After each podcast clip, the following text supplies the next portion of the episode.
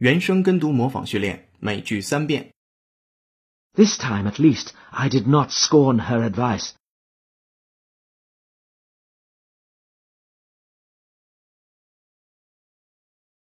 This time at least I did not scorn her advice.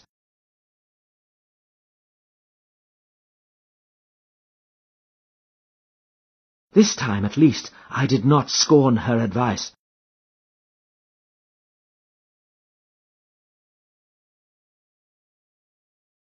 The politician became the object of scorn by the nation's cartoonists.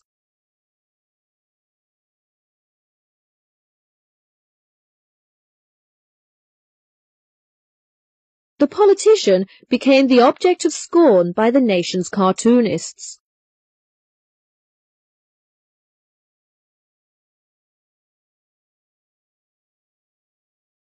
The politician became the object of scorn by the nation's cartoonists.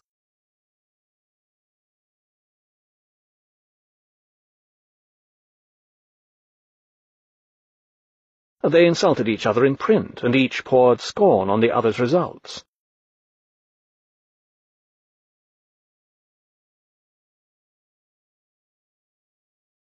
They insulted each other in print, and each poured scorn on the other's results.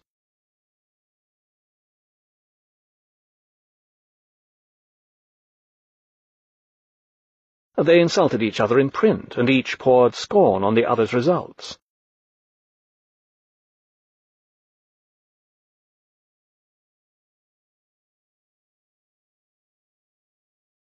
“今日习惯用语”每句一遍。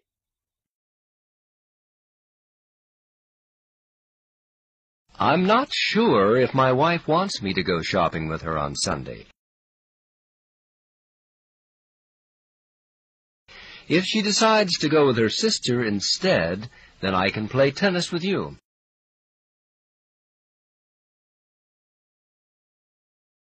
Let's just play it by ear.